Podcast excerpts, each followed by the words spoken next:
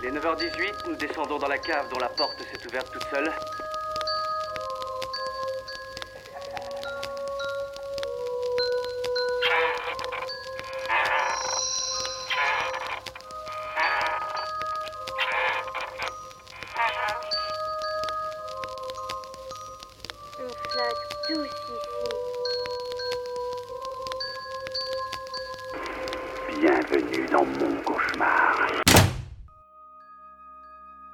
Bonsoir et bienvenue dans Inspiré de faits réels, je suis Mathias. Et je suis Charles. Ce soir, nous avons eu envie de nous plonger dans un genre cinématographique qui a fait frémir de nombreux amateurs de films d'horreur. Un genre où l'on croise des personnages féminins au visage blafard et aux longs cheveux noirs qui vous poursuivent dans la nuit. Ce genre, c'est celui de la J-horror qui correspond à l'explosion du cinéma d'horreur japonais à la fin des années 90 et au début des années 2000. Nous aurions pu vous parler de l'effrayante Sadako de The Ring, des terreurs numériques de Cairo ou des eaux troubles de Darkwater, mais nous avons préféré renouer avec nos traumatismes d'adolescents. L'heure est venue d'invoquer Kayako, le terrifiant fantôme de la saga Joe the Grudge, dont les rats l'ont terrorisé Sarah Michel Gellar et toute une génération de spectateurs. Face à ce spectre extrêmement dangereux, nous ne serons pas seuls. Nous avons invité deux experts du monde des esprits et des monstres japonais, Amandine et Mathieu de la librairie Yokai. Nous les retrouverons dans la deuxième partie de cette émission pour évoquer le film The Grudge de Takashi Shimizu, sorti en 2004. En attendant, nous allons vous raconter la genèse de ce film qui débarre en 1998 à Tokyo. Enfilez vos costumes d'écoliers japonais et priez pour ne pas entendre le râle de Kayako, car nous partons sur les traces de Ju-On, la saga mythique de la J-horror.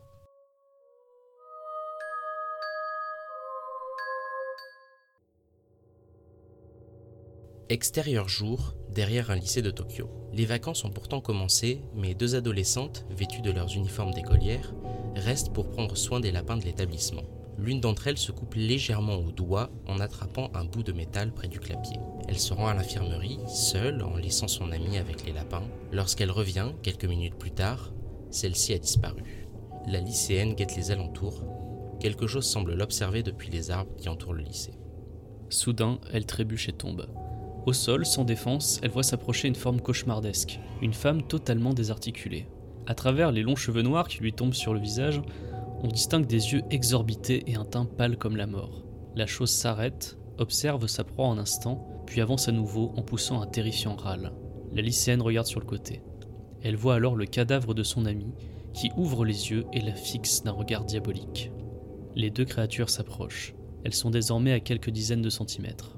L'horreur dans les yeux de la lycéenne laisse place à la résignation. Elle sait qu'il est trop tard, fondue au noir.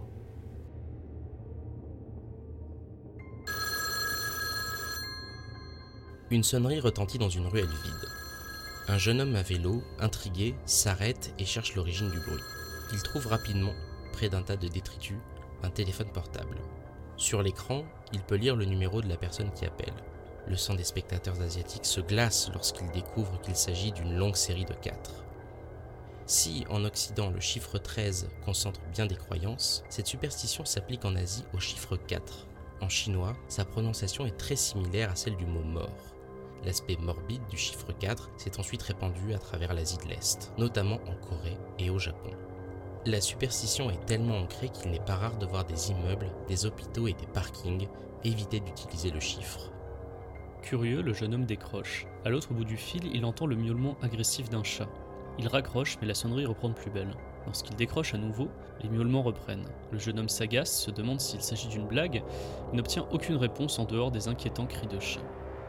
Le vent se lève, souffle de plus en plus fort. L'ambiance est lourde dans cette petite ruelle calme. On entend les gouttes d'eau qui tombent d'un robinet mal fermé. Inquiet, le jeune homme demande alors Est-ce que vous êtes en train de me regarder? Une voix d'enfant lui répond oui. Lorsqu'il se retourne, il découvre un enfant livide assis à côté de lui.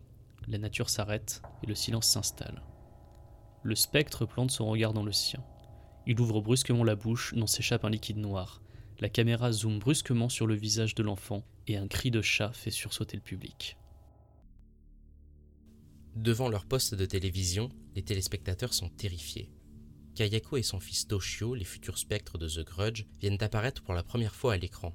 Nous sommes en septembre 1998, moins de 8 mois après la sortie au Japon de Ring, le film qui a lancé la vague de la J-horror au cinéma.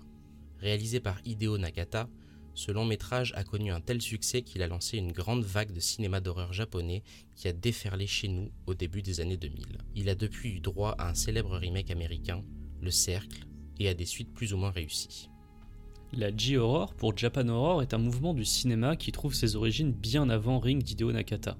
Les histoires et l'esthétique puisent dans les contes macabres des ères Edo et Meiji, dans la littérature fantastique du XXe siècle, dans le théâtre japonais ainsi que dans le buto. Cette danse du corps obscur, née dans les années 60, se caractérise notamment par des mouvements saccadés et étranges que l'on retrouve chez les esprits vengeurs du cinéma d'horreur japonais. C'est d'ailleurs une des influences majeures de Takashi Shimizu, le créateur de la saga Ju-On. Dans une interview pour Neo en 2013, le réalisateur avait expliqué que sa saga se basait sur des souvenirs effrayants de son enfance. Des films, des livres, mais aussi et surtout d'un spectacle qu'il avait vu. Voici ce qu'il a raconté. Je me suis souvenu de ce groupe de danseurs japonais qui avaient peint leur corps nu en blanc et qui se produisaient comme ça. C'était très effrayant à mes yeux. Alors j'ai peint mes fantômes en blanc et j'ai montré leur visage. Et lorsque l'on voit la démarche saccadée de Kayako, la référence aux danseurs désarticulés devient évidente. Au début de l'année 1998, peu après la sortie de Ring, Takashi Shimizu n'est simple assistant réalisateur. Le soir, après le travail, il prend des cours de cinéma à Tokyo. Hasard incroyable, le grand réalisateur Kiyoshi Kurosawa, à qui l'on doit des chefs-d'œuvre comme Cairo, Audition ou Séance, vient y faire une leçon. La suite, c'est Takashi Shimizu qui raconte au journaliste américain Patrick Macias. L'exercice qu'il nous a donné consistait à réaliser un court métrage de 3 minutes à partir d'un script original. Il se trouve que Kurosawa a beaucoup aimé mon film car il était horrifique et que cela correspondait à ses goûts. En fait, je n'ai jamais eu l'intention de ne faire que des films d'horreur. Je veux dire, j'aime les films d'horreur, mais je n'avais pas particulièrement l'intention d'en réaliser avant cet exercice. Et puis Kurosawa m'a présenté un producteur de Kansai TV qui préparait un téléfilm de 90 minutes. À 26 ans, Takashi Shimizu s'est donc retrouvé à devoir écrire et réaliser deux courts-métrages pour Gakko no Kaidanje, une anthologie d'horreur destinée à Kansai TV. Et malgré le soutien de Kurosawa, qui réalisait les plus longs segments du téléfilm, ce n'était pas gagné. Je n'avais pas d'expérience en tant que réalisateur, donc le producteur n'avait pas vraiment confiance en moi, a raconté Shimizu. J'avais écrit des scripts pour des formats de 30 minutes, mais le producteur m'a dit de baisser à 3 minutes. C'est ainsi que le jeune homme a mis tout son savoir-faire et son envie de terrifier les foules dans ces deux segments, Katasumi et 4, qui sont les fondations de la saga Juon. Mission accomplie. Si tout le monde a oublié Gakko no Kadainje, Kayako et Toshio, les deux personnages créés par Shimizu, sont devenus des icônes du cinéma d'horreur. Dès l'année suivante, la grande société de production Toei contacte Takashi Shimizu pour lui proposer de réaliser deux directs ou DVD. Le jeune réalisateur se plonge alors dans ses anciennes notes et idées de script. Il y trouve une multitude de petites histoires d'horreur qui l'unit par un point commun, une maison hantée par une affreuse malédiction. Le tournage est lancé en 1999 dans une petite maison abandonnée de la préfecture de Saitama, louée pour une bouchée de pain. Le budget est minuscule et l'équipe ne dispose que de 9 jours pour tourner les deux films. Shimizu a pourtant de l'ambition. Il recrute de nombreux acteurs, multiplie les scènes en dehors de la maison et fourmille d'idées de mise en scène. Juon 1 et 2, en version direct ou DVD, sortent finalement en février et mars 2000. Le petit budget se ressent, certaines scènes sont ridicules et Juon 2 reprend plus d'une demi-heure d'images du premier film. Et sur un film d'une heure quinze, ça fait beaucoup. Mais c'est avec ces téléfilms que se met véritablement en place la malédiction. Ils s'ouvrent tous les deux sur un panneau qui explique le concept. Juon, de points, malédiction d'une personne décédée et rongée par la haine. Elle se manifeste là où cette personne a vécu. Elle entraîne le décès des individus visés et la naissance d'une nouvelle malédiction. Suivent plusieurs séquences ressemblant à des courts-métrages sans lien apparent, dans lesquels des personnages se font tuer hors champ par Kayako et Toshio. C'est à la fin du premier téléfilm que l'on comprend l'histoire qui lie toutes ces morts. Dans l'ultime segment, intitulé Kayako, la légende est enfin racontée. Kayako Saeki, femme au foyer, est amoureuse du professeur de son fils Toshio. Lorsque son mari Takeo l'apprend, il devient foudrage. Il tue sa femme et place son cadavre dans le grenier, puis tue son fils et le chat de la famille dans la salle de bain. Takeo va ensuite assassiner la femme enceinte du professeur de Toshio, emporter le fœtus et le jeter sauvagement contre des poteaux en métal. Le professeur, qui était alors dans la maison des Saeki car il s'était inquiété de l'absence à l'école de Toshio, voit Kayako descendre les escaliers de façon désarticulée. Revenue sous la forme d'un Onryo, un esprit vengeur, elle se débarrasse de lui avant d'aller chercher son mari pour l'entraîner dans la mort. La famille Saeki hante depuis la maison du massacre et tue chaque nouvel habitant, poursuivant la terrible malédiction. Cette histoire glaçante connaît, malgré la qualité douteuse des téléfilms, un tel succès au Japon que les portes du cinéma s'ouvrent à Takashi Shimizu. Taka qui s'est notamment occupé de The Ring et Darkwater, a été le producteur exécutif chargé d'accompagner la saga Ju-On vers le grand écran. La scène de l'escalier et d'autres visuels marquants reviennent, l'histoire de Kayako est de nouveau racontée, mais il ne s'agit pas véritablement d'un remake. Les personnages tués sont différents et on trouve des références à des événements qui se sont déroulés dans les téléfilms. On peut davantage parler de suite ainsi que de relecture du mythe. Le grand changement, outre l'utilisation du 35 mm et l'arrivée de moyens à la hauteur de ses ambitions, se trouve du côté de la narration. Takashi Shimizu garde son chapitrage en séquence indépendante et sa narration éclatée, mais lit le tout d'une manière encore inédite pour lui. Pour son passage au cinéma, le réalisateur va enfin permettre au spectateur de suivre un personnage principal, l'assistante sociale Rika Nishida. Un choix déterminant puisque c'est ce qui a permis au grand public de suivre plus confortablement son œuvre en se concentrant sur une héroïne. Le chemin pour porter Juon sur le grand écran n'a pas été de tout repos. Shimizu a raconté que d'étranges phénomènes s'étaient produits pendant l'écriture du long métrage. Il a notamment assuré qu'il avait été, à de nombreuses reprises, suivi par des chats. Il remarquait régulièrement des félins qui venaient l'observer à sa fenêtre lorsqu'il écrivait des scènes du film.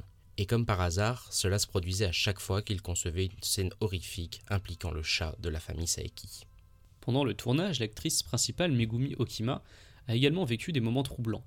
L'interprète de Rika Nishida a eu comme son personnage le sommeil troublé. Un soir, elle a eu la vision d'une petite fille qui sautait dans sa chambre. Une autre nuit, elle a vu sa grand-mère vêtue d'un kimono blanc qui flottait dans la pièce.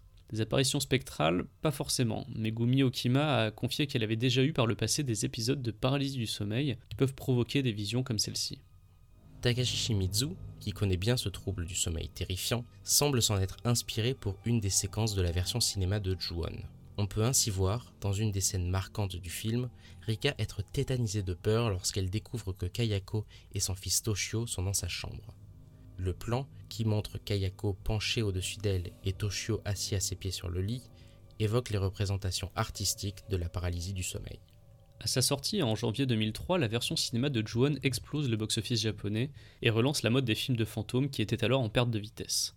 Avant même la sortie, Takashi Shimizu réalise dès décembre 2002 son Ju-On 2, toujours pour le cinéma. Cette suite raconte l'effrayant destin d'une actrice qui participe à une émission tournée dans la maison des Saeki. Elle arrive sur les écrans dès août 2003 et confirme le succès de la saga. Quand une franchise commence à faire autant de bruit, les Américains ne sont jamais loin. Bien décidés à reproduire le succès de Ring, Ghost House Pictures et la Columbia lancent la production de The Grudge avec Sarah Michelle Gellar dans le rôle principal. Et c'est le film dont nous allons parler ce soir.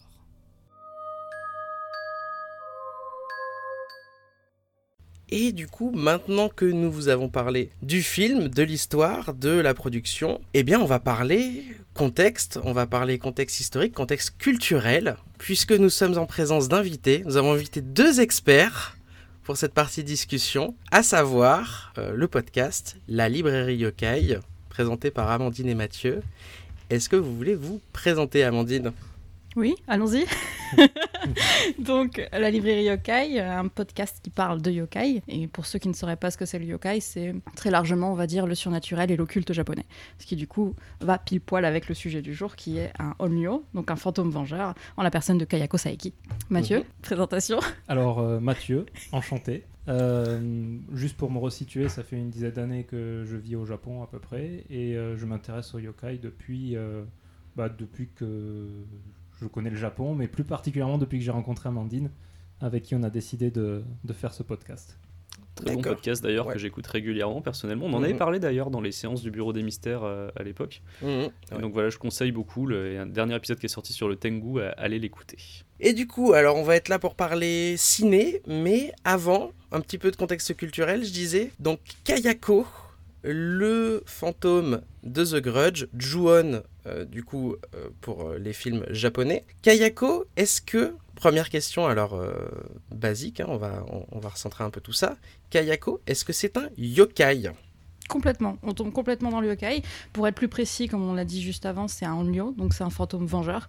Mais euh, elle, elle tombe pile poil dans le, dans le registre du yokai. Il me semble qu'on a traité un, un yokai similaire Oui. euh, en fait avec notre tout, tout premier épisode, ou plutôt l'épisode 0, Ah euh, oui. où c'était Oui. la Kuchisake Onna, qui est euh, typiquement euh, dans, dans le même registre. Et et c'est dans la même catégorie. C'est-à-dire les yokai, ils sont catégorisés, ils ont, ils ont genre des noms. Là, c'est un onryo. Bah, alors, compris. catégoriser, c'est.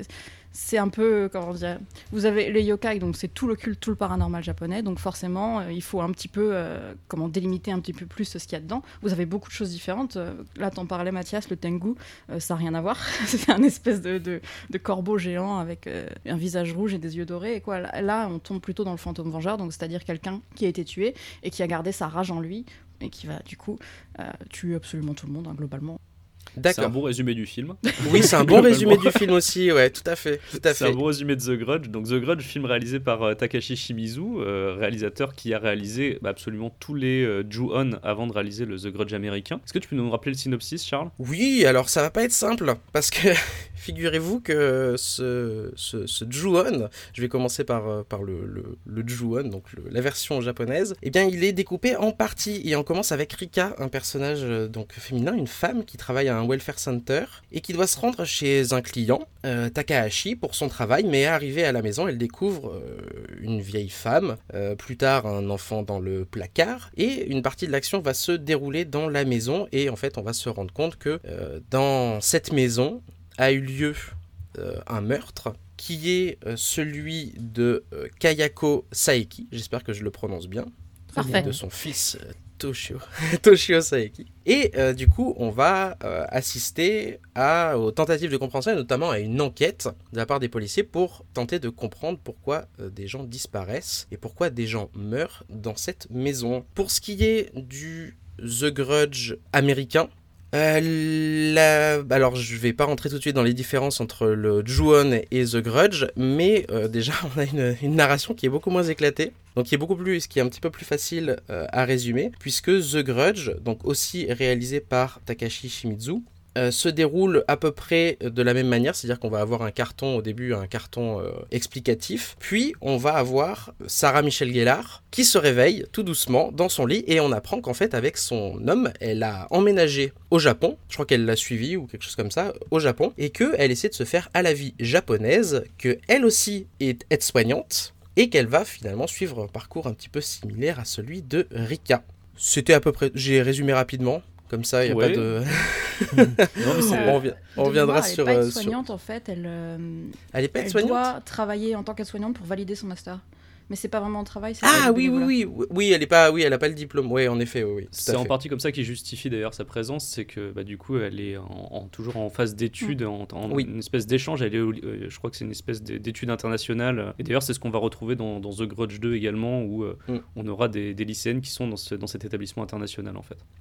The Grudge, donc on parle du film américain, euh, 10 millions de dollars de budget, ce qui est beaucoup plus que évidemment la version japonaise qui était plutôt à 3 millions 5. Euh, c'est fait sur euh, l'impulsion euh, d'une personne euh, qui est très importante à Hollywood, enfin surtout dans les années 2000, qui est Roy Lee. Roy Lee qui, a, qui est en fait un des fondateurs de la société de production Vertigo. Et c'est ce monsieur qui a amené aux États-Unis les plus grands films d'horreur asiatiques.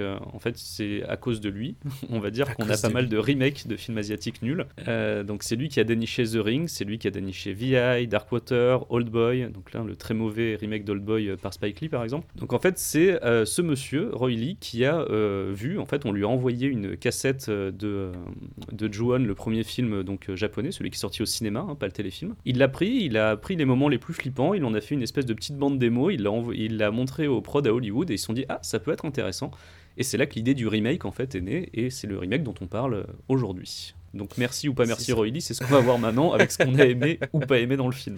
Et euh, oui, et puis même pour le, donc pour le casting et pour ce qui est de la fiche technique, on peut aussi préciser que, Oui. que ce soit dans la, dans la version euh, japonaise ou la version américaine, l'actrice qui joue Kayako, donc le yokai, le fantôme, c'est euh, Takako Fuji, donc qui aura quasiment, qui a fait quasiment toute sa carrière au, cinéma sur les euh, Ju-On et The Grudge, c'est-à-dire qu'elle va pas forcément jouer dans, dans beaucoup d'autres films, mais euh, que euh, Takashi euh, Shimizu a décidé de garder entre le passage de la version japonaise à la version américaine. Et on comprend pourquoi, parce qu'elle est... euh, Enfin, elle a une façon de, de se mouvoir qui est quand même euh, assez particulière, assez impressionnante. C'est ce qu'il faut préciser aussi, c'est qu'elle est, elle est également contorsionniste, euh, Takako Fuji. Donc c'est, elle a commencé par le théâtre en fait à la base. Donc il y a zéro euh, effet spécial quand on sur la démarche de Kayako. hein, c'est vraiment Mm. entièrement elle qui, qui fait tout. En fait, il y a une grande relation d'amitié et de respect entre, entre ces deux personnes-là. Euh, Shimizu l'a rencontré euh, à l'époque où il était à la fac de cinéma. Donc euh, c'était vraiment avant même qu'il réalise son premier court métrage pour la télévision. En fait, il, est, il, a- il avait repéré au, théâ- au théâtre au début. Il avait été vraiment fasciné par sa présence sur scène, par sa manière de se déplacer. Et il l'avait recruté pour un petit court métrage de 3 minutes qu'il a fait à la fac, qui s'appelait Katayomon, qu'ils ont tourné en un seul jour. Et depuis, en fait, ils sont toujours restés ensemble. Quand il a voulu faire euh, son projet euh, pour, euh, pour la télévision japonaise, il a fait appel à elle. Puis quand ça s'est transformé en téléfilm, en fait, il se voyait pas faire de film sur cet univers-là, sur l'univers Ju-On, sans elle, puisque c'est c'était c'est vraiment le personnage quoi. Et en vrai il paraît qu'elle est adorable pour ceux qui se doutaient. Pour ceux, qui se demandaient si elle était vraiment flippante en vrai c'est une femme adorable. Toutes les personnes que j'ai toutes les personnes que j'ai vues en parler sur les making of s'accordent à dire que c'est vraiment euh, une personne très très très gentille Et si je me Contrairement trompe à ce pas, que son a personnage laisse penser. en tout, en tant que Kayako. Non, alors j'ai pas non, compté mais elle a elle, pas a fait fait, les sept. bah si si si, si, c'est ça Non, elle a pas, Elle a fait, elle a pas, elle a pas fait le 3. Mais en Non, tout, elle a dans, toute la, fait- sé- dans toute euh, la série euh, Ju-On, je crois qu'elle a incarné sept Ouais. fois Kayako. Ah oui, cette C'est fois, ça. ouais, ouais, ouais. et que Elle l'a incarné dans refusé de Gakko, reprendre son ouais. rôle, a priori, ça a vraiment pas fait plaisir aux gens. Quoi. Le public était presque déçu qu'elle ne reprenne pas son propre rôle pour la suite. Bah, elle incarne tellement bien le personnage, c'est vrai qu'elle l'incarne bah, donc depuis les, les premiers courts métrages. C'est ça le premier ouais, film qui est ouais. sorti, Gakko no Kaizenji sur euh, Kansai- sur euh, Tokyo TV, euh, sur Fuji TV pardon. Et euh, après elle a elle a fait les deux téléfilms, elle a fait les deux films japonais et les euh, deux films américains. Donc c'est ça au total ça, ça fait 7 effectivement, c'est c'est bien ça. Et elle ne revient pas pour The Grudge 3 qui est un très mauvais film donc c'est pas bien grave. Donc. Mais peut-être reviendra-t-elle pour le reboot, on en parlera tout à l'heure. ah oui. Et oui, et pour terminer peut-être sur le casting, donc euh, dans la version, alors j'avoue que dans la version japonaise du coup, euh, je, je, je n'ai pas vu tête connue parce que c'est pas forcément des acteurs et des actrices qui sont peut-être énormément exportés euh, à l'international, en sachant qu'on reviendra après, mais Ju-On 2 est globalement quand même bien mieux joué que, que, que Ju-On 1. Euh, pour ce qui est du casting américain, par contre, donc Sarah Michelle Gellar, on l'a dit, mais il y a quand même euh, quelques acteurs qui, ont, euh, qui sont connus hein, de, de- de nom dans, dans The Grudge, puisqu'on va avoir, alors on a un acteur qui joue dans Lost, euh, j'ai mangé son nom d'ailleurs, mais oui, voilà. mais on a aussi quand même, on a Bill Pullman hein, qui joue dans The Grudge. Bill Pullman, donc Independence Day quand même, et surtout plus, plus, plus proche de mon cœur, Spaceball de Mel Brooks. Euh, comédie, euh, comédie assez géniale. Donc on a quand même quelques noms dans le, dans le The Grudge euh, américain qui laisse penser qu'il y a un casting derrière qui est, qui est plutôt pas mal. On passe à ce qu'on a aimé et pas aimé dans ce film. Est-ce que vous voulez commencer, Mathieu? Bah écoute, euh, moi ce que je n'ai pas aimé, c'est qu'il fait extrêmement peur. Ah Ah oui, mais attends, tu savais, dans... tu savais où tu venais là quand même. Alors pas du tout. Il se trouve que quand euh, j'ai Ça- pas revu le film pour cette émission parce que je ne peux pas le revoir. Et il se trouve que j'ai vu ce film quand j'ai été hébergé chez un ami. Je suis rentré. Ça faisait 10 minutes que le film avait commencé et je dormais dans le salon, donc j'ai dû attendre que le film finisse. Et donc euh, quand j'ai vu euh, surtout le passage de l'escalier, euh, je crois que Ah oui. j'ai pas dormi pendant un mois au moins. Donc, Mhm. euh, donc oui, mais c'est à la fois un point positif, un point négatif au final. C'est le Onryo justement. Le, euh, J'avais vu The Ring 2-3 ans avant, il me semble. Et, euh, et c'est pareil, ça, ça, ça, ça met une trouille monstre. Et cette, euh, cette histoire de malédiction, euh, au final, que tu peux pas trop contrôler, euh, ça te met mal à l'aise. Alors, moins, moins que The Ring, parce que t'as pas cette euh, échéance de 7 jours. Donc, tu sais euh, Mhm. si tu meurs de suite ou pas, en fait. Euh, mais. mais euh, Oui, c'est plus rapide, dans le... c'est moins sadique. voilà, Ah, euh, moins sadique, je sais pas. Mais euh, ouais, ça peut- c'est peut-être un peu plus rapide. Euh, mais du coup, voilà, donc euh, ce, ce- ce- ce point négatif et, et positif en même temps euh, de la peur, parce qu'elle est vraiment. et et- et c'est pas mal, parce qu'en général, quand ils transforment un film japonais en un film américain, ils n'arrivent pas à garder cette peur nippone. Et dans celui-là, je trouve qu'ils ont réussi à bien la garder, en fait. Ça, ce serait peut-être le point positif, du coup. D'accord, ouais, tu trouves qu'ils ont plutôt bien retranscrit ça du coup. Ouais, ouais, ouais. Du coup, j'ai un point de vue euh, du coup, complètement en contrebalancement de, de ce qu'il vient de dire. Parce qu'on en a parlé un peu, mais moi, j'ai pas regardé de film d'horreur depuis Amityville quand j'avais à peu près 13 ou 14 ans. Et en fait, le film m'a réconcilié avec les films d'horreur, clairement. J'ai pas eu peur du Ah. Genre- j'ai j'ai été angoissée. Il y, a- il y a quelques scènes en fait qui, qui m'ont foutu vraiment les, les jetons, quoi, où je, je me demandais ce qui allait se passer, mais j'ai pas hurlé, j'ai pas eu de jumpscare, j'ai pas eu de, de choses comme ça en fait. Donc moi qui n'avais pas vu de film d'horreur depuis très très longtemps parce que je pouvais plus euh, physiquement regarder, bah, finalement bah, je me pose la question si je vais pas m'y remettre euh, grâce à, à The Grudge. Bah, ça aurait été un, un point positif pour moi. Donc c'est que vous avez plutôt aimé, mine de rien. Moi, moi j'ai plutôt, j'ai plutôt apprécié. Oui, en général, ouais, plutôt apprécié. À, à noter quand même qu'à cause de ce film, maintenant, les, donc on- comme on vit au Japon, on a souvent des placards comme ça, mais les placards euh, au-dessus là qui s'ouvrent. hein, moi, je et là j'en ai un, je, je le vois, je le vois dans, dans la pièce d'à côté là, et à chaque fois que je passe devant, euh, même avant cette émission, euh, j'y pense, j'y pense toujours. D'accord, d'accord.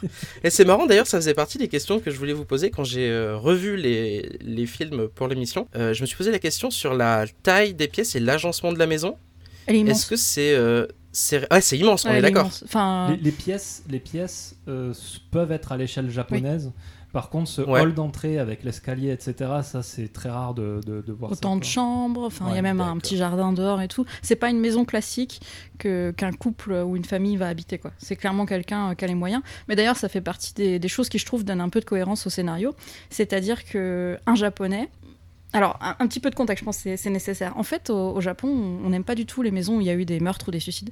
Et en général, euh, plus personne ne va la louer ou l'acheter. Et vous avez carrément en ligne des cartes qui vous disent euh, cette maison-là, il y a eu un suicide dedans euh, telle, telle année, etc. Et du coup, euh, je trouve que ça donne un petit peu plus de cohérence au récit, le fait que ce soit des étrangers qui emménagent dans la maison, parce que clairement, ils n'ont pas forcément cette peur, ou peut-être même qu'ils ne sont pas au courant de ce genre de choses. Donc ça, ça fait partie des points positifs ah à oui, effet, ouais.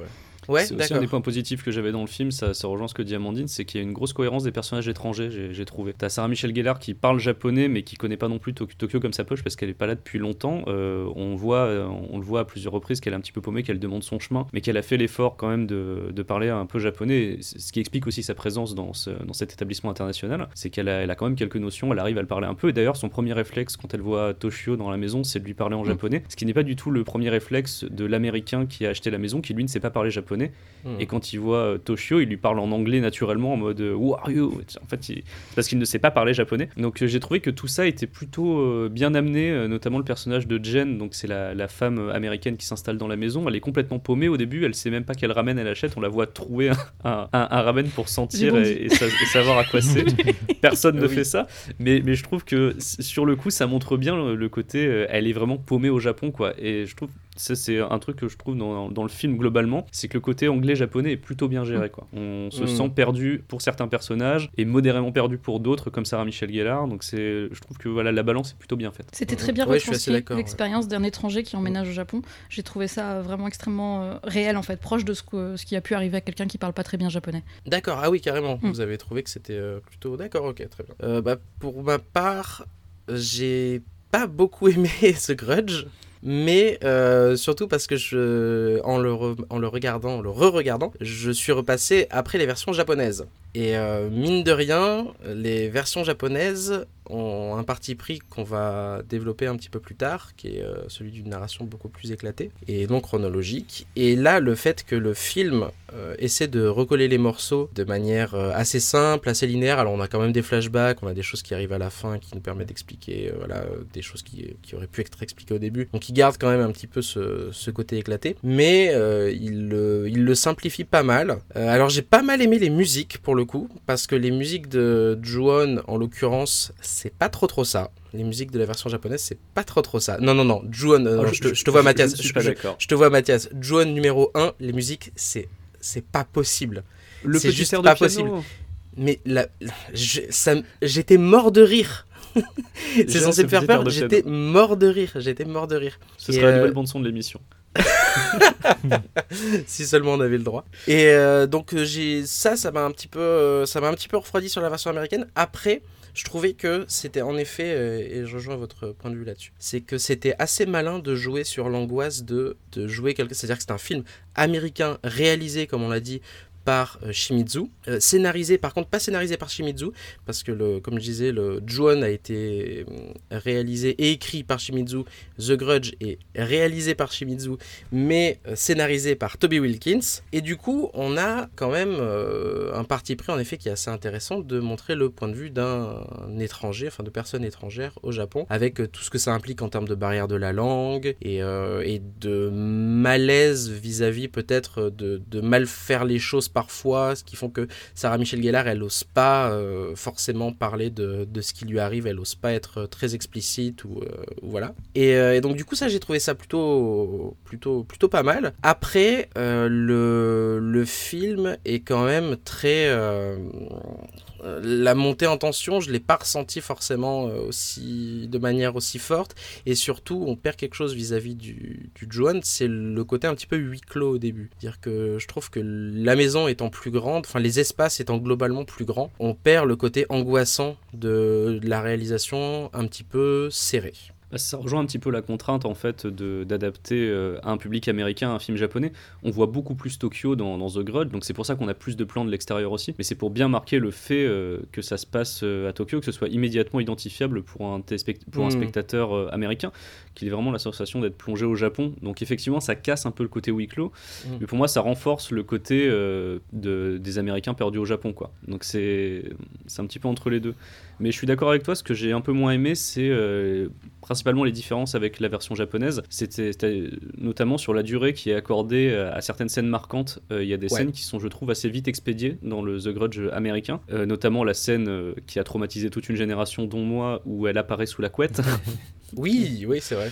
Et cette scène-là, en fait, dans la version américaine, dans mon souvenir que j'avais d'adolescent traumatisé par The Grudge, euh, elle durait beaucoup plus longtemps dans mon souvenir. Et donc, j'ai Tu veux dire la, montée, la mise en tension, la montée en tension Ouais, exactement. Ouais.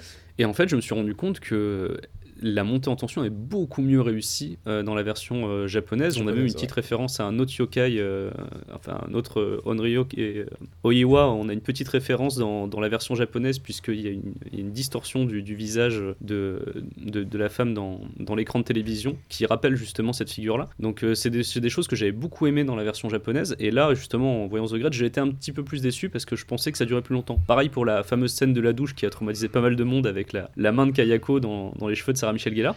Dans mon souvenir, elle était plus longue. Et en fait, c'est parce que dans la version japonaise, elle est effectivement plus longue et la montée en tension est, est plus lente. Alors que là, c'est plus direct. On est plus sur un effet type jumpscare, même s'il n'y a pas un Ouais. gros effet sonore derrière, mais on est plus sur un effet de surprise et pas dans un effet de tension.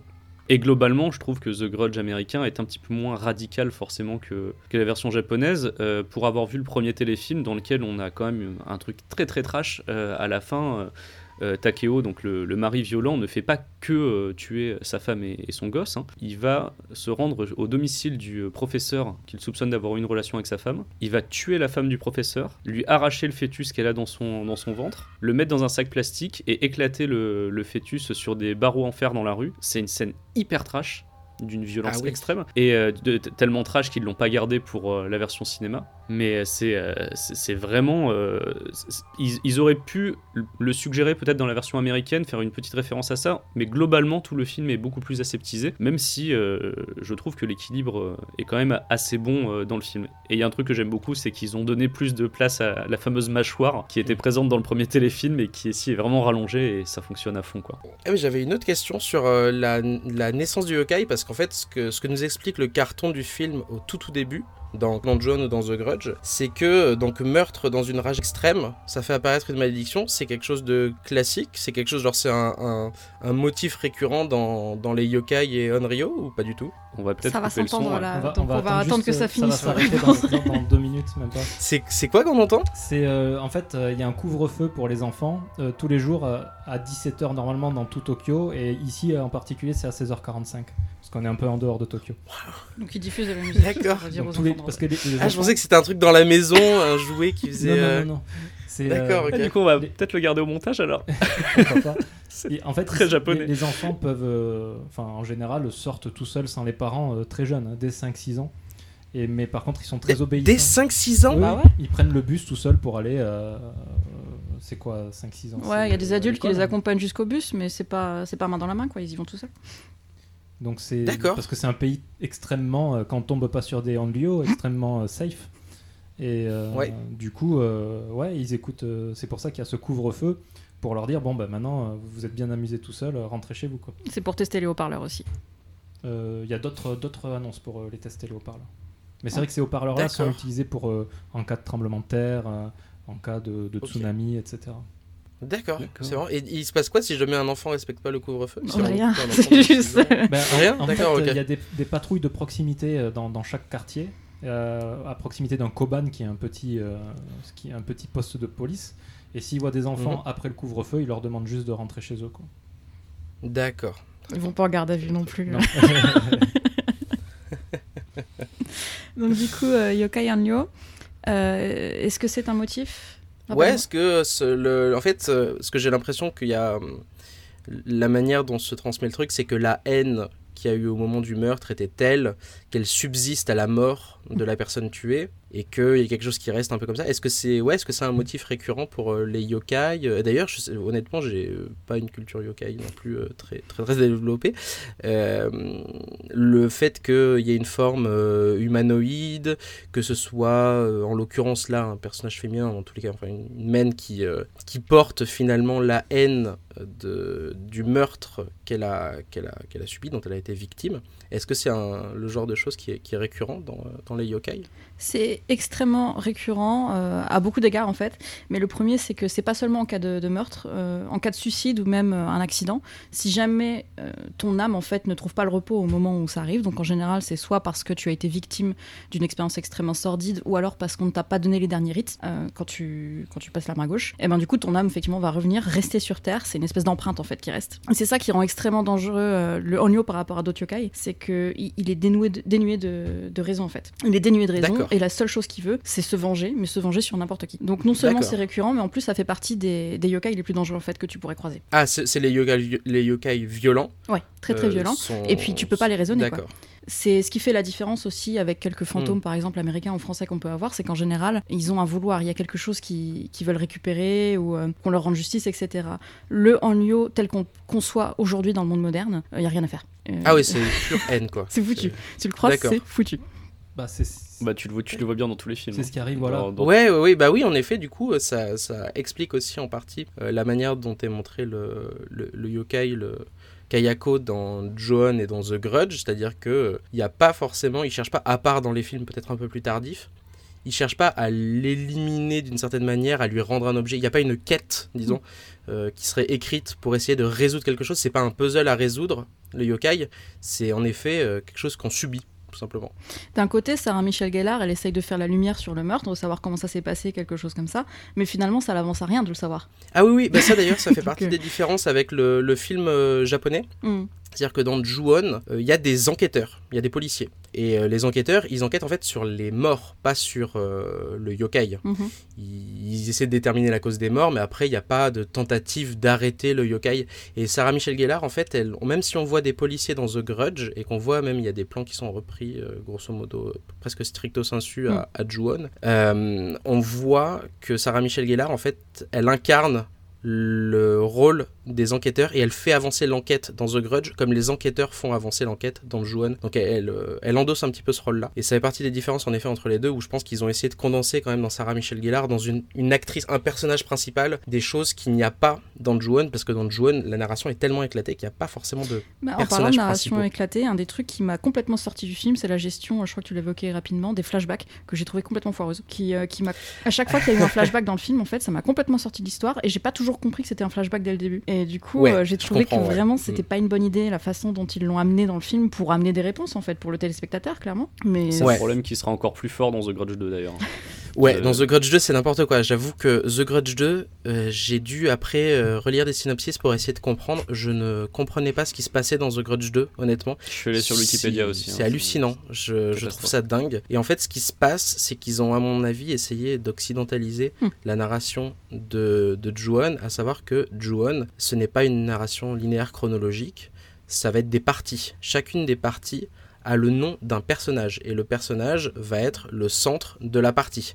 Sauf qu'en fait, euh, bah, dans la partie, elles sont pas du tout dans l'ordre dans lequel euh, se situe euh, l'histoire. Et ça, je pense que les flashbacks, c'est une manière, du coup, ben, d'américaniser, d'occidentaliser la narration un peu éclatée qu'il y a des Ju-On, mais c'est plus clair dans Ju-On parce que mine de rien, il y a un panneau à chaque début et fin de partie. Donc même si c'est un petit peu dur de les remettre dans l'ordre, on a toujours des indices qui nous permettent de le faire. Ah, Tu vois que Johan, ça, ça vient à la base du, court métrage. C'est le, le premier Ouais. téléfilm, particulièrement, puis les versions cinéma dans une moindre mesure. C'est vraiment des, des ensembles de, de courts métrages qui sont unis par un fil rouge, donc qui est, qui est la maison en fait, et les différentes personnes qui ont habité dans la maison. Mais tu, tu as l'impression que oui, il est pas, il a, Shimizu a commencé par des courts métrages de 3 minutes, et là en fait, il, il segmente énormément son film en différentes petites œuvres qui se répondent euh, entre elles, quoi avec Mm. des personnages qui reviennent, certes, mais c'est, euh, je trouve que hum, limite, tu peux, il y a certains segments que tu peux prendre et c'est un film d'horreur, à, à- un cours, un cours d'horreur à part entière.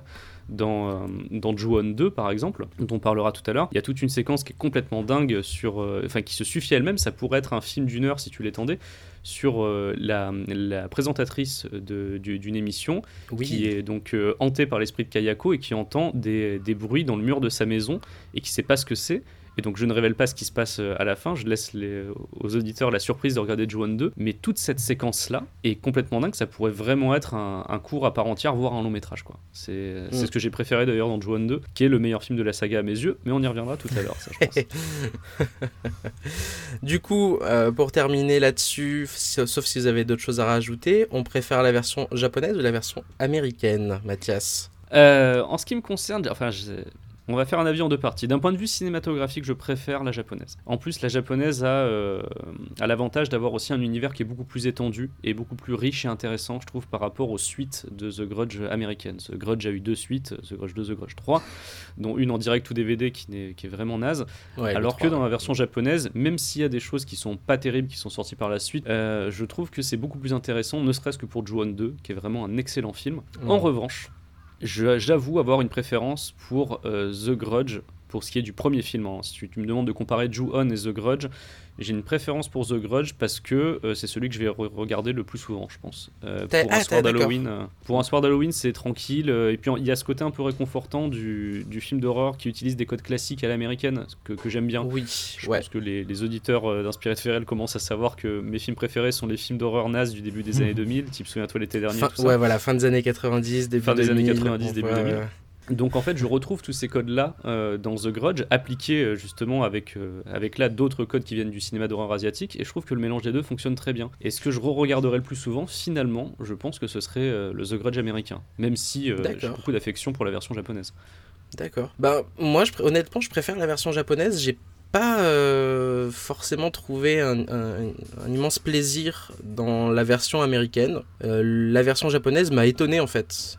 Il faut savoir que le premier Ju-On, il a réalisé, il a été réalisé avec très très peu de budget, qui a un budget de production qui est ridicule. Euh, les, les musiques, j'expliquais, sortent complètement. Il y, a un, il y a un problème de musique. En fait, il y a un truc assez incroyable, c'est que il y a une musique. euh, vous voyez la, une scène classique de film d'horreur où euh, le héros ou l'héroïne essaie de trouver une clé. il est enfermé dans une pièce et, et essaie d'ouvrir une porte et il y a une musique un peu en tension. Et ben là, ils utilisent cette musique un peu rapide, un peu en tension pour tout et n'importe quoi dans le film. Il y a trois morceaux de musique dans le film, il y a trois morceaux de musique. Il y en a un qui sert toujours au début des parties, euh, genre c'est le moment cool, c'est le moment sympa, et après on bascule tout de suite un espèce de morceau super cliché, bizarrement rythmé, qui, qui colle pas du tout au rythme du film. Euh, Enfin, pour les oreilles c'est un enfer. Et pourtant, je préfère quand même, euh, alors que la version américaine a plutôt des musiques assez, euh, assez honnêtes euh, de ce côté-là, et pourtant je préfère quand même la version japonaise, parce que ça m'a honnêtement pas mal scotché. Il y a un travail quand même sur la photo pour un film avec si peu de budget que que j'ai trouvé assez chouette. Ils ont sacrifié énormément de, de choses à l'hôtel de la, on va dire, de la, lisibilité entre la version japonaise et la version américaine, et j'avoue que le côté radical de la version japonaise me plaît beaucoup. Et j'ai comme toi Mathias, une énorme préférence pour Ju-On 2, que je trouve euh, un film, enfin je trouve que c'est un film extrêmement réussi, qui a à mon sens juste quelques problèmes de rythme, c'est-à-dire qu'il conserve un rythme un peu similaire sur tout le long, et du coup ça, ça le rend parfois un tout petit peu monotone. Il n'y a pas trop de montée en tension, mais euh, pour le coup j'ai vraiment, euh, j'ai vraiment préféré les versions japonaises j'étais, j'étais assez, assez étonné. Je pensais que j'allais pareil me retrouver un petit peu dans un certain confort agréable pour la version euh, américaine, mais au final, euh, j'ai adoré cette, euh, cette version japonaise. On passe peut-être à notre prochaine partie et celle aussi où vous allez intervenir, Mathieu et Amandine, à savoir The Grudge, donc le, le remake. Plus américain ou plutôt japonais Nous, c'est une question qu'on se pose en tant que, en tant que spectateurs euh, occidentaux, parce que les deux films, comme on le disait, ont le même réalisateur. Euh, est-ce que pour vous, euh, et vous avez déjà commencé à, répondre tout à l'heure, est-ce que pour vous, The Grudge conserve des éléments qui, qui en font euh, un film, ben, pas, pas forcément japonais, mais où on voit des inspirations euh, assez claires Moi, ce que j'ai trouvé, que je crois que je l'ai dit un petit peu avant, mais c'est que c'était euh, une très bonne réussite en termes de film américain qui se passe au Japon. Parce qu'il reprenait à la fois les codes de la vie japonaise, mais avec ce- cette espèce d'histoire euh, un peu à l'américaine euh, qui se passe dans le pays. Moi, ça m'a pas, ça m'a pas choqué, au contraire. Je me suis beaucoup Ouais. retrouvée euh, en tant qu'étrangère qui habite au Japon dans l'histoire de Sarah Michelle Gellar. Et aussi, j'ai trouvé que le film ne tombait pas trop dans les clichés du film qui se passe au Japon aussi, notamment le fait qu'il soit pas ouvert sur euh, une scène de, de tori ou de temple ou de, de trucs euh, qui, qui, Mm, qui sonnent japonais, tu vois. C'était, euh, c'est une vue d'Asakusa, je crois. Ouais. C'est un quartier d'Asakusa euh, relativement euh, urbain, avec des petites tours et tout ça. Et franchement, le fait que ça s'ouvre pas sur un truc cliché, ça m'a fait vachement plaisir. Rien que ça, euh, j'ai trouvé que il tombait pas dans le piège, quoi. Donc il y Oui, avait c'est vrai qu'il y a quelque chose. C'est pas bête dans l'imagerie. Mm. C'est vrai que je suis, je suis, j'y avais j'y avais pas pensé jusque là, mais en effet, il y a quelque chose de pas, tr- de pas bête dans l'imagerie, de pas euh, nous mettre en effet des choses qui soient des, des, des, des purs stéréotypes. ouais. C'est-à-dire que tu reconnectes au Japon, t'as pas besoin de faire l'effort mental de te demander où tu es, mais en même temps, euh, c'est pas les images classiques euh, des animés, des mangas ou des trucs que tu peux voir euh, euh, sur les livres de voyage justement. Et, Ouais, euh, d'accord, ok. et Oui. il tombe aussi, par contre, et ça c'était intelligent de leur part, dans les petits, comment dire, les petits travers que des étrangers peuvent avoir au Japon. Moi, ça m'a fait bondir tout le long. Peut-être pas toi à l'époque, Mathieu, mais ils rentrent en chaussures dans la maison. J'avais envie de les égorger. On leur, on leur souligne d'ailleurs, on leur souligne. Et d'ailleurs, tous les gens qui sont rentrés en chaussures dans la maison, ils sont morts dans le film. hein. Moi, je, je vois un petit lien que vous avez fait là-dedans. À mon avis, ça n'a pas plu à Kayato. Tous les gens qui rentrent dans la maison meurent en général. hein. Oui, aussi. Mais euh, c'est vrai qu'à chaque fois que je voyais quelqu'un euh, monter dans, dans le genkan, le genkan, donc qui est cette, euh, cette marche en fait où tu retires tes chaussures, parce que c'est ça se Mm. fait pas du tout ici de, de- de Ouais. rentrer en chaussures dans la maison. Je me disais, toi, ça va pas se passer pour toi. Et tu sais que même, Ah, même sur le tournage, il y avait ça. hein. C'est ce que j'ai vu. Là, je regardais le, le, le making-of de The Grudge 2. Et dedans, tu vois les acteurs qui sont vraiment priés d'enlever leurs chaussures avant d'entrer sur le plateau. Ah ouais, c'est- parce que le plateau, le plateau représente une maison. Donc, techniquement, c'est une maison. Donc, t'enlèves tes chaussures. Et donc, tu les vois à chaque fois devoir les enlever. Ils comprennent pas la coutume. Bah, C'est-à-dire que dis-toi euh, qu'ici, outre dans les maisons, ça arrive dans les temples, ça arrive dans certains restaurants, certains magasins, on te demande de retirer tes chaussures quand tu rentres. C'est vraiment pas inhabituel. Et effectivement, c'est au contraire, c'est très très mal vu. euh, pour, pour plein de raisons en fait de rentrer en chaussures dans la maison donc voilà D'ailleurs, euh, une, une des raisons de, de sortir les, les chaussures, c'est parce que euh, donc, dans, la, dans, dans la culture shintoïste, dans la religion shintoïste, qui est une religion animiste avec beaucoup de, de ce qu'on appelle des kami, euh, d'ailleurs le tengu euh, qu'on a traité est proche d'un kami, hein.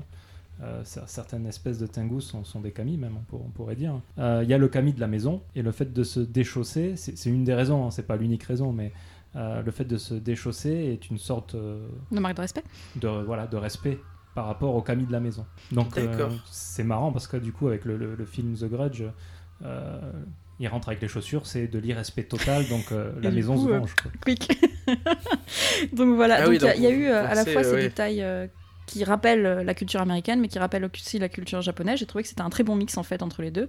Après, pour moi, le fait, le déroulé de l'histoire, effectivement, il était très américain, et notamment euh, le flashback final qui nous explique tout de A à Z. euh, pour moi, c'était un peu inutile, honnêtement. Et le, fait de le faire juste avant la, fin, j'ai trouvé ça un peu bizarre. Donc, américain en japonais, je dirais que c'est quand même plus américain que japonais.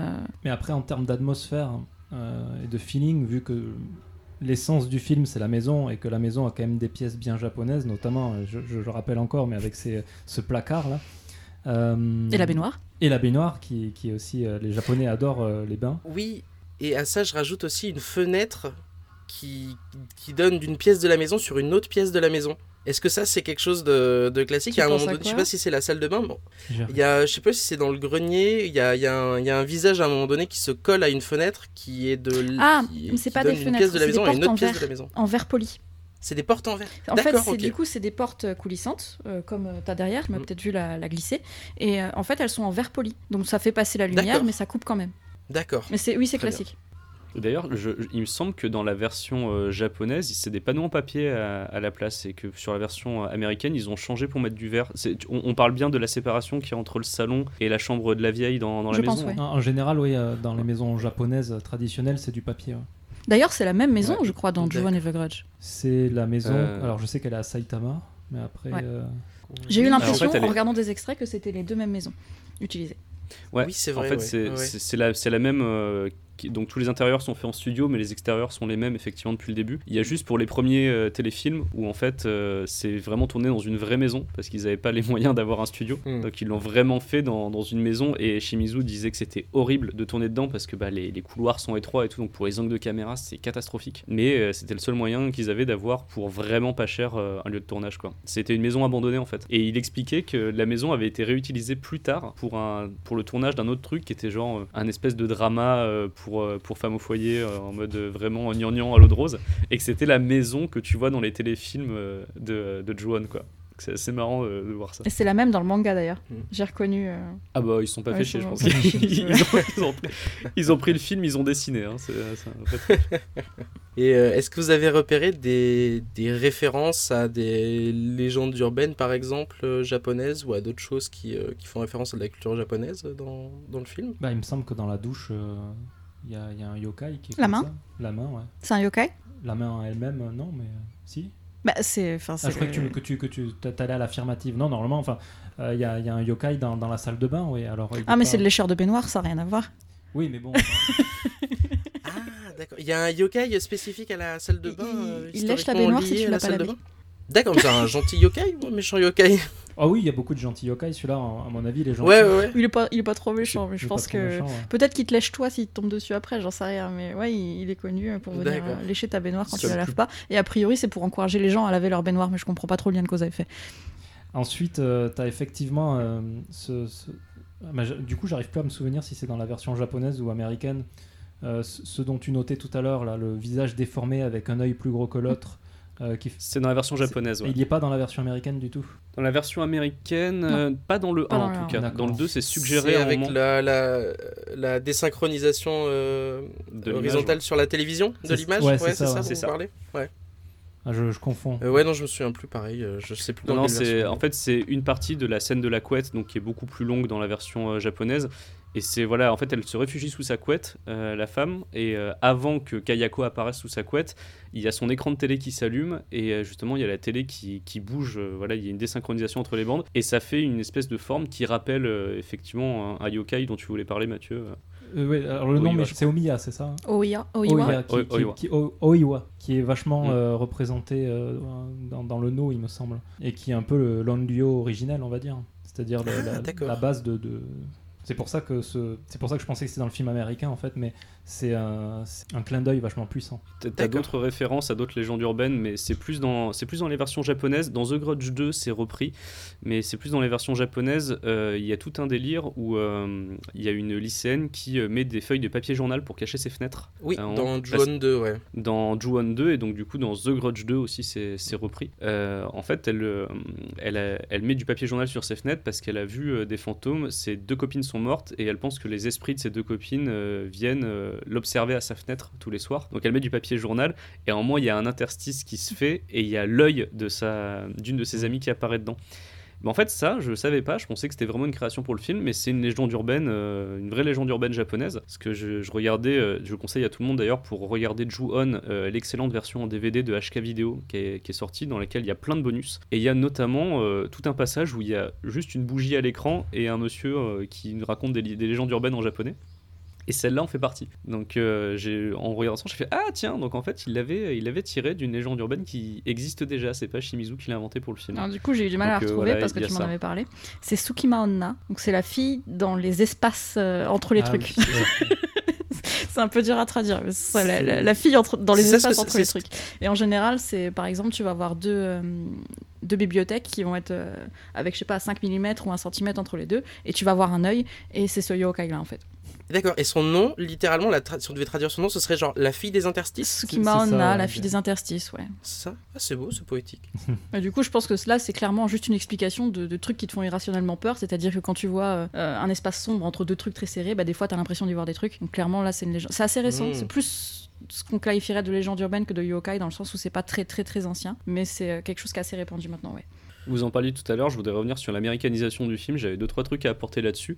Je sais pas si le film a vraiment été hyper américanisé, enfin dans, sa structure, dans sa forme, oui, mais en fait, euh, j'avais lu quelques interviews de Shimizu dans lesquelles il, il disait que même quand il faisait ses films entièrement au Japon avec des productions japonaises, il a toujours été extrêmement influencé par le cinéma d'horreur euh, américain. C'est vraiment comme ça qu'il s'est fait sa culture cinématographique. Il disait que vraiment dans ses grosses influences, euh, c'est vraiment Freddy et Jason, c'est vraiment les, les slashers américains des années 80-90 c'est vraiment grâce à ça qu'il a construit sa culture cinématographique horrifique et qu'il y a apporté après voilà les terreurs d'enfance qu'il avait eu, avoir des danseurs de buto, euh, faire des, des mouvements euh, saccadés, euh, les, les gens entièrement pas en blanc, qui est en fait un design qui- qu'il a repris pour le personnage de Toshio. Le Toshio qui est entièrement en blanc et à moitié nu, juste en slip et, qui est- qui apparaît comme ça. C'est pile poil le design de la troupe de buto qui lui avait fait peur quand il était euh, plus jeune. Ouais, Kayako, Donc, les euh, mouvements de Kayako ressemblent aussi beaucoup aux, aux danses buto, pour celles que j'ai pu voir en tout cas.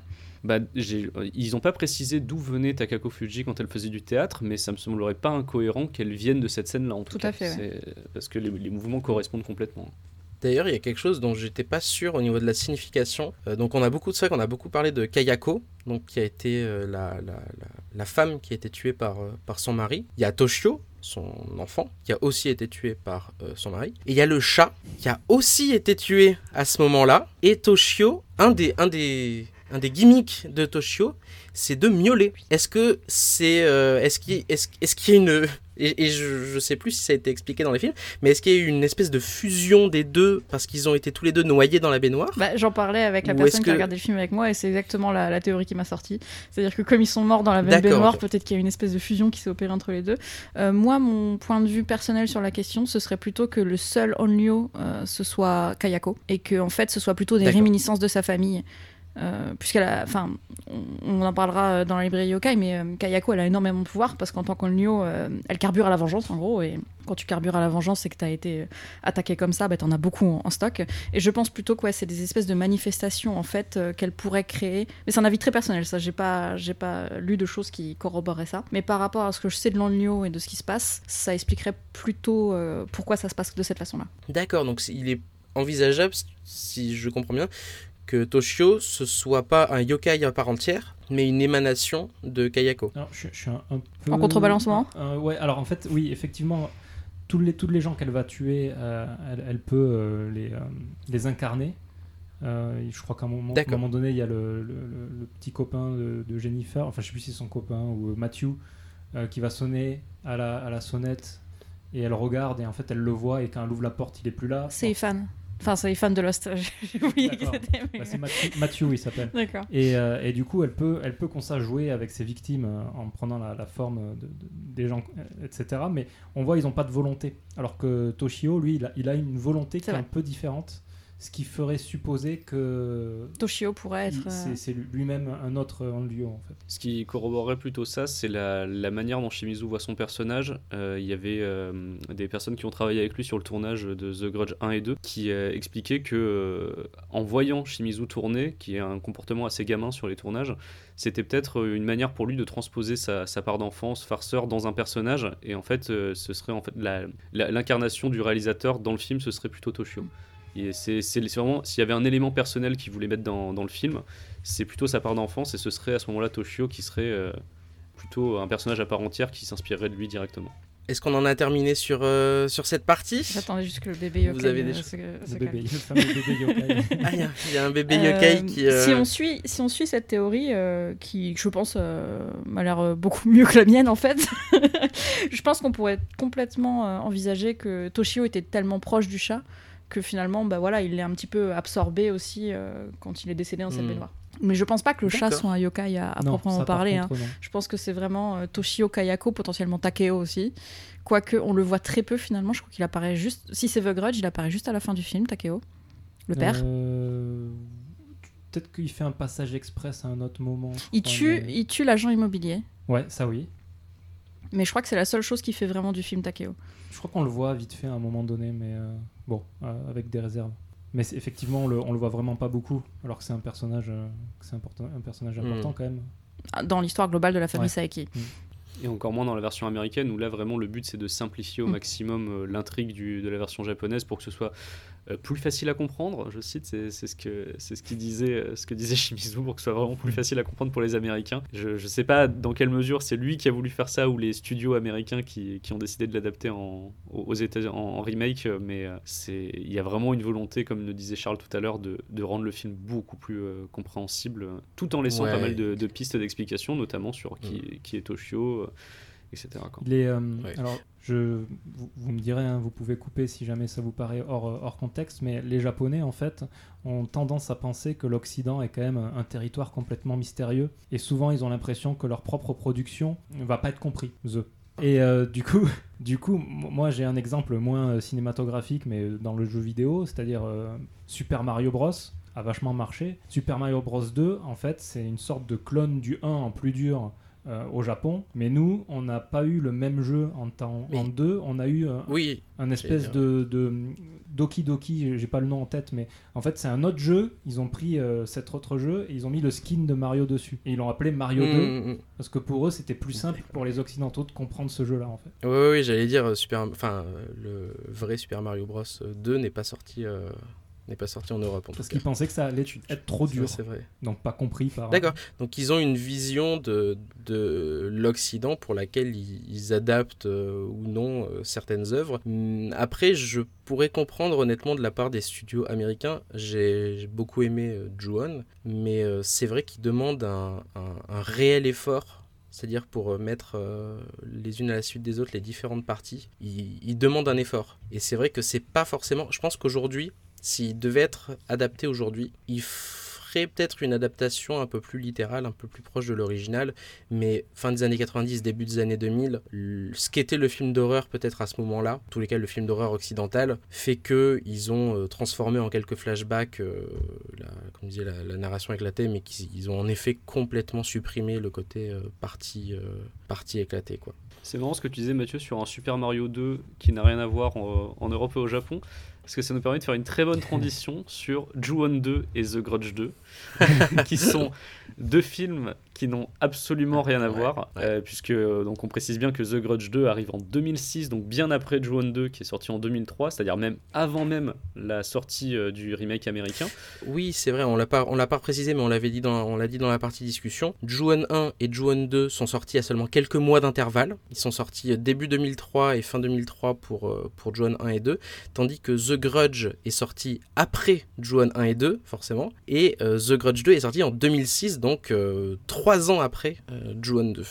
Et donc Shimizu va créer une histoire euh, inédite parce qu'il va, il va décider sciemment de ne pas adapter son Ju-On 2 euh, aux États-Unis et de faire plutôt une espèce de suite directe de, de- du, du premier The Grudge avec Sarah Michelle Gellar. Sarah Michelle Gellar qui revient, puisque comme euh, ça c'est un des points aussi de l'américanisation de, The Grudge, hein, c'est que l'héroïne survit à la fin, ce qui n'est pas quelque chose euh, qui arrive régulièrement dans le, dans, dans le cinéma d'horreur asiatique, mais plutôt dans les slashers américains justement du début des années 2000. Donc euh, là c'est typiquement ça. Euh, Sarah Michelle Gellar survit à la fin du 1, euh, elle revient cachetonnée dans le 2 pour euh, 20 minutes, de- enfin 20 minutes, 30, euh, exactement 30. 30, 30 minutes dont 5 Ouais. minutes à l'écran Ouais. puisque c'est entrecoupé de beaucoup de scènes. Donc ouais, elle revient dedans. On a une histoire qui est euh, dans la continuité du 1, c'est-à-dire que bon bah il y a la sœur de Sarah Michelle Gellar qui va venir au Japon euh, à son chevet et se rendre compte qu'il s'est passé quelque chose de bizarre quand même et qui va enquêter avec un, journaliste, euh, journaliste hongkongais que en fait on a vu si on s'est vraiment accroché à fond à la saga dans The Grudge 1.5 qui était une série de courts-métrages d'animation sortis entre le, le 1 et le 2, euh, qui sont très mauvais, ne les regardez pas, mais qui nous introduit euh, ce personnage de journaliste qui va aider euh, voilà, la, la sœur de Sarah Michelle Gellar à comprendre ce qui s'est passé. Le film va explorer beaucoup plus la mythologie en nous amenant vers la mère de, de Kayako, qu'on n'avait pas spécialement envie de voir, et qui va nous emmener aussi vers une, potentielle sortie de la malédiction du Japon pour l'emmener aux États-Unis avec le seul arc intéressant du film qui est euh, l'arc des, euh, des trois lycéennes et, et de la malédiction qui commence à débarquer à Chicago, aux États-Unis, parce que la malédiction prend l'avion visiblement. Oui, j'allais dire, t'as trouvé cet arc intéressant? C'est un petit peu un des seuls trucs que j'ai trouvé pas recyclé, puisqu'on va préciser quand même que The Grudge 2 est un énorme recyclage. Euh, Il y a beaucoup de scènes qui sont directement tirées soit de- d'un des deux téléfilms, soit d'un des deux films japonais. Ah oui, beaucoup d'idées, ouais, tu veux dire. Ouais, et en beaucoup moins bien fait. Donc Mm. euh, c'est vraiment dommage. Et c'est vrai que l'arc euh, sur euh, la, la malédiction qui débarque aux États-Unis, c'est le seul truc nouveau finalement qu'on va avoir euh, dans le film avec la mère de Kayako. Et c'est pas très très intéressant. En revanche, Mm. euh, Ju-On 2 qui est sorti avant, c'est là que Shimizu avait encore des idées en fait. Il faut savoir que Shimizu a reconnu qu'au moment où il tourne le remake américain de The Grudge, il n'a plus d'idées c'est un moment où il est euh, artistiquement, il sait pas quoi faire. Et en fait, il va se servir de The Grudge pour réinterpréter sa propre mythologie, l'adapter aux États-Unis, en fait, retrouver le goût de, travailler, en fait, en quelque sorte. C'est pour ça qu'on a un film hybride avec The Grudge qui est vraiment à la frontière entre le Japon et les États-Unis. Mais euh, le Ju-On 2, c'est vraiment le moment où il lâche toutes ses dernières idées. Et euh, c'est hyper intéressant, du coup. C'est vraiment l'aboutissement, je trouve, de ce qu'il a fait dans la saga. C'est relativement méta quand même, parce qu'on a des, Les victimes sont toutes des personnes qui ont participé au tournage d'une émission sur le surnaturel dans la maison et qui vont mourir les unes après les autres. D'ailleurs, à un moment, on voit un réalisateur de films d'horreur qui a un style un peu similaire euh, à celui de Shimizu, euh, un style vestimentaire assez similaire, un, un peu inspiré des- du hip-hop US. Et euh, j'aime beaucoup ce film, donc notamment pour la scène dont je parlais tout à l'heure, euh, parce que ça implique aussi des, il y a des nouveaux éléments, il y a des nouveaux pouvoirs qu'on attribue à Kayako, mais qui sont cohérents avec tout ce qu'on a vu avant, notamment des anomalies temporelles. Euh, donc c'est Pe- Peut-être avant ça, juste repréciser en deux trois phrases le, le pitch de Ju-On 2. Oui, vas-y, je t'en prie. Ouais. Qui est, euh, alors que je, vais juste vous parler du début, je vais pas vous spoiler le film, mais le film démarre sur un accident de voiture.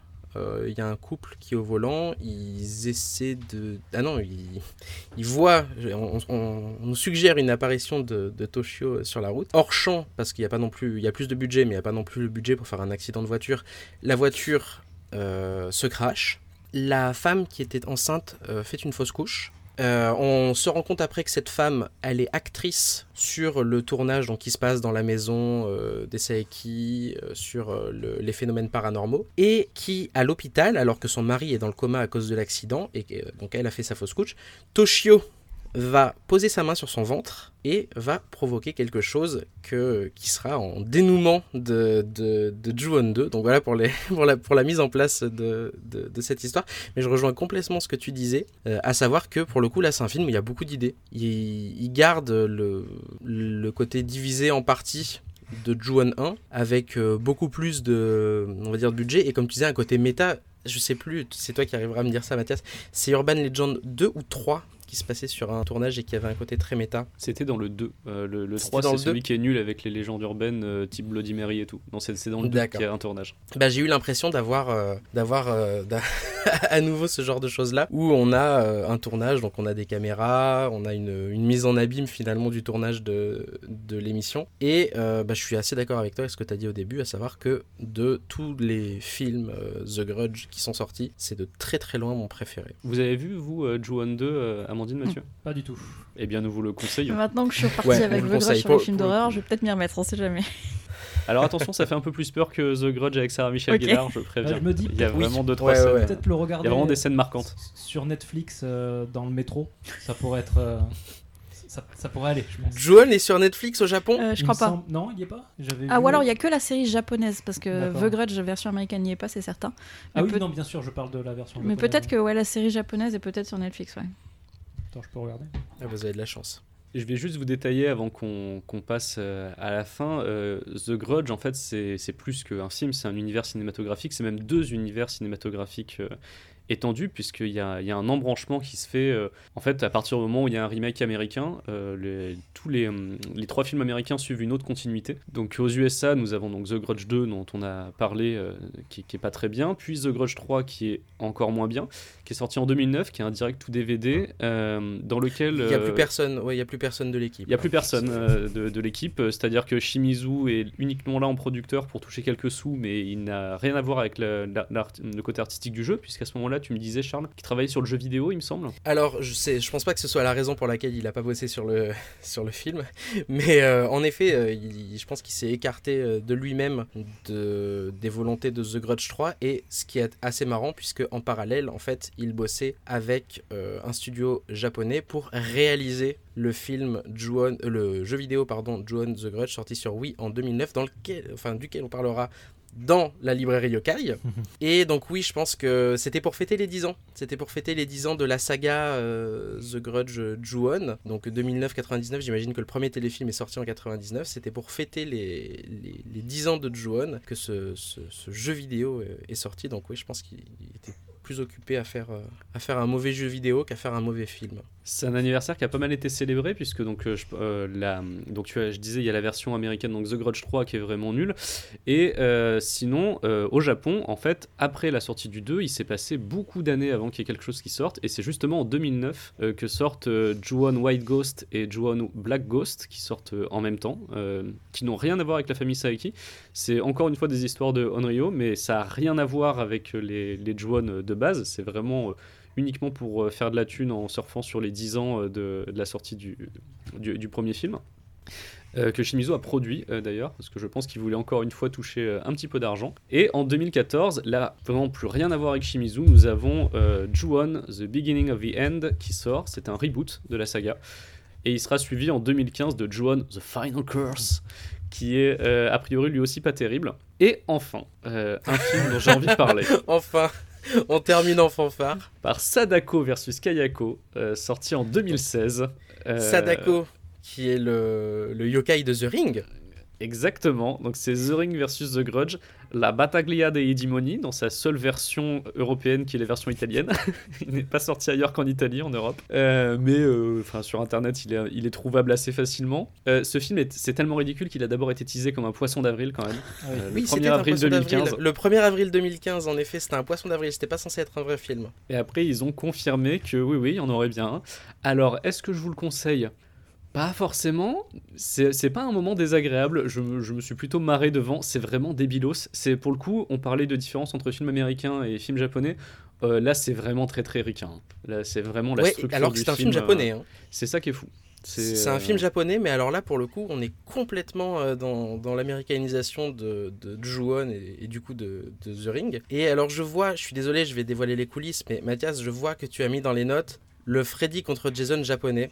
Alors et je m'en veux parce que j'ai- pas, mis ça pour parce ça. qu'on en Laisse-moi parlait en développer. off. Laisse-moi développer ça. J'ai mis le Freddy Oui. contre Jason japonais parce que je pense sincèrement que les producteurs de Sadako vs Kayako ont vu Freddy contre Jason, ont Ah, vu comment c'était versus rythmé, ont vu, ont la thune qui se sont fait Oui. et ils se sont dit il faudrait qu'on fasse ça avec nos deux euh, gros, euh, gros monstres du cinéma euh, japonais, enfin nos deux, nos deux esprits vraiment flippants. Et ils ont voulu faire ça. C'est vraiment ultra marketing. Il y a eu plein de trucs. Il y a eu une collection de maquillage Hello Kitty X Sadako versus Kayako. Il y a eu vra- vraiment, il y a eu énormément de marketing euh, autour de ce film, qui n'est pas un bon film, qui a pas spécialement overperformé. Enfin, si, il a plutôt pas mal performé. Je crois qu'il a fait euh, euh, un milliard de yens, si je me souviens bien. Donc c'est pas mal euh, pour. euh, Ah, alors, je sais pas combien ça fait en dollars. C'est moins que Ju-On 2, Tu retires de zéro. mais euh, c'est c'est le plus gros Tu succès. retires de zéro à un milliard. Donc euh, 10 millions. Ah, d'accord, ok.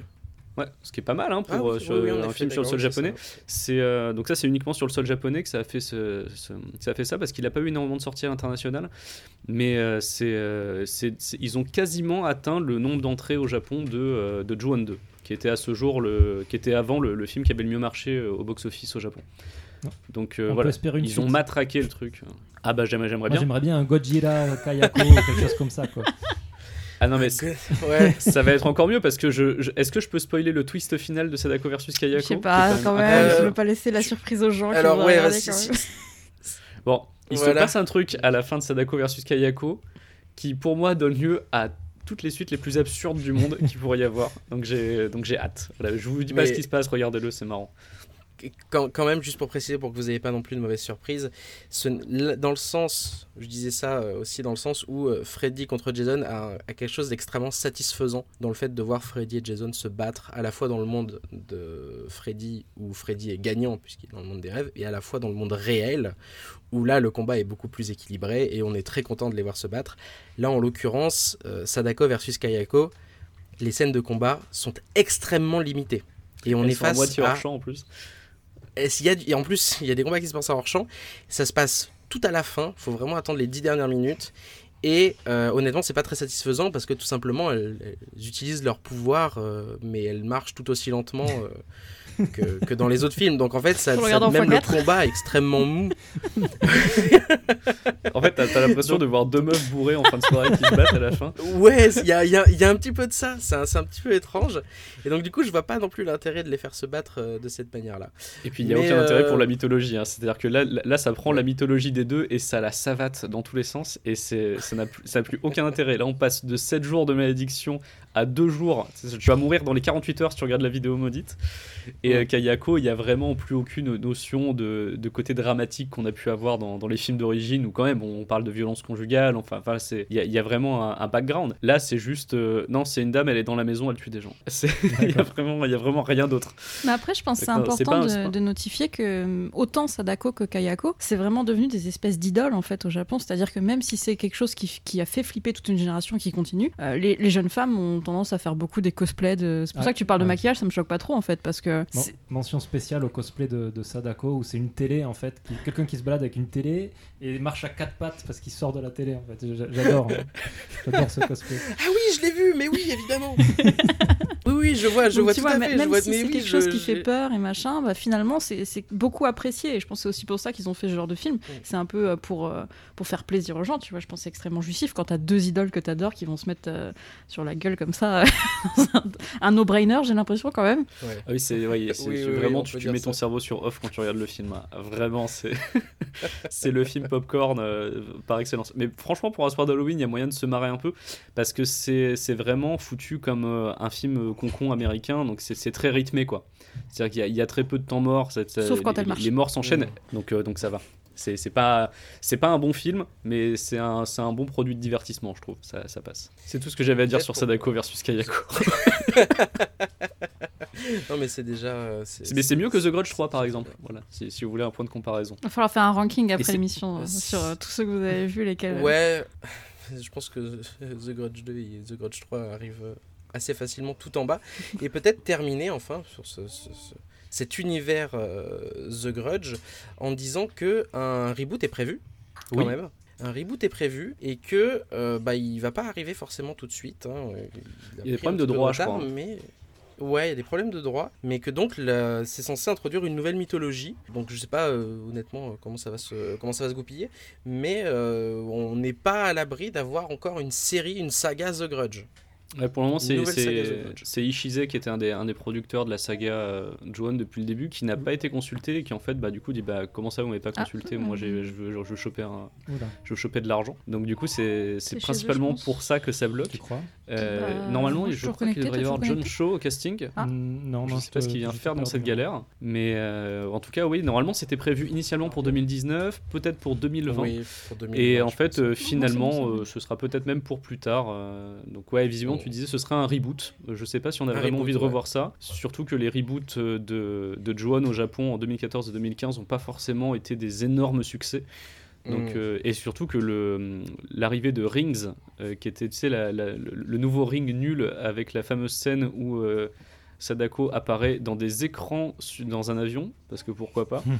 parce que c'est marrant, euh, n'a pas très bien marché non plus. Donc je vois pas l'intérêt de, de lancer un reboot aux États-Unis. Mais bon, on verra, on verra bien ce que ça donne. hein. En tout cas, j'irai le voir. hein. Bah écoutez, je pense que je, je pense qu'on en a on en a fini. Où est-ce qu'on peut vous retrouver, Amandine, Mathieu?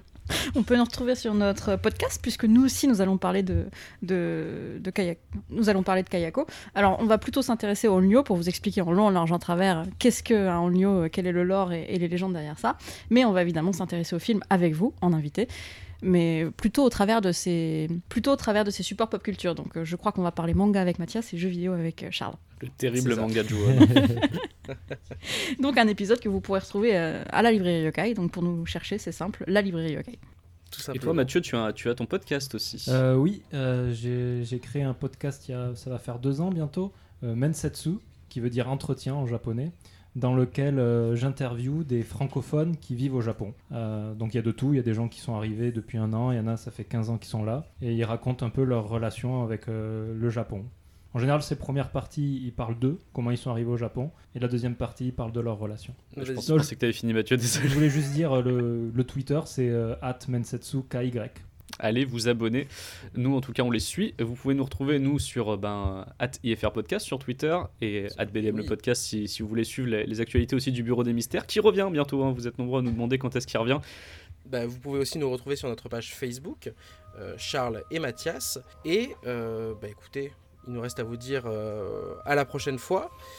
Et ben, d'ici là, enlevez vos chaussures quand vous rentrez dans des maisons japonaises peut-être. Ça vous évitera d'être euh, d'être complètement maudit. Allez. Ça m'adresse.